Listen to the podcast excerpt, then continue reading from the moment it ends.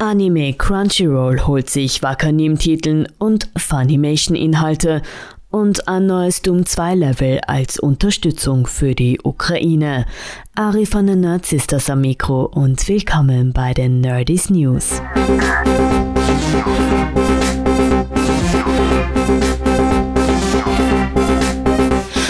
Die größten Neuigkeiten kommen diese Woche aus der Anime-Welt. Crunchyroll hat sein Anime-Angebot erweitert. Diese Woche hat der On-Demand-Anbieter sein Katalog mit Wakanim-Titeln sowie Funimation-Inhalten erweitert. Das bedeutet, ab jetzt sind auch Highlights wie unter anderem Demon Slayer, Jujutsu Kaisen oder auch Auto Taxi und Tokyo Revengers ausschließlich auf Crunchyroll zu finden. Funimation und Wakanim-Abonnenten bekommen als Willkommensgeschenk ein 60-Tage Crunchyroll Premium-Abo gratis. Auch die Gaming-Industrie unterstützt die Ukraine im vom Russland angezettelten Krieg. Der Mitentwickler vom Kultklassiker Doom, John Romero, hat nach rund 30 Jahren dafür extra ein Level für Doom 2 veröffentlicht. Der Erlös geht zu 100% an das ukrainische Rote Kreuz. Indessen hat die russische Invasion auch Einfluss auf das ukrainische Studio GSC Game World. Aufgrund dessen ist die Produktion des lang ersehnten zweiten Teils von Stalker bis auf weiteres gestoppt worden.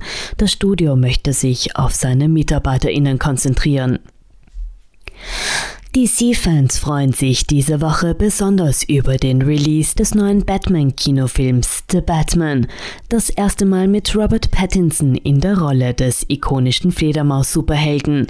Die Story dieses Filmes hat diesmal nichts mit dem Official DCE Universe zu tun. Dennoch sind andere übliche Persönlichkeiten in Gotham City vertreten.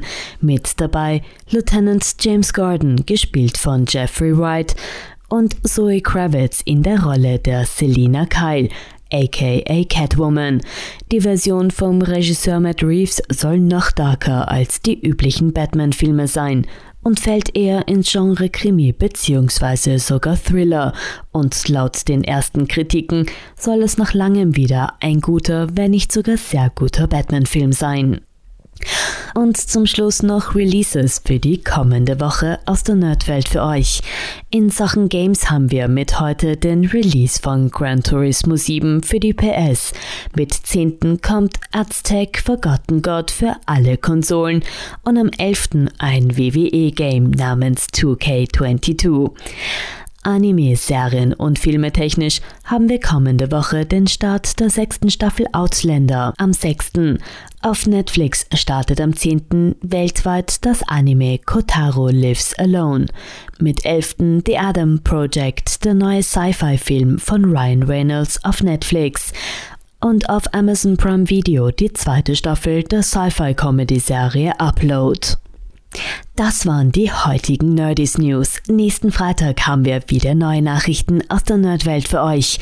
Und jeden zweiten Montag, wie immer, eine Nerd Sisters Episode. Überall, wo es Podcasts gibt. Bis zum nächsten Mal.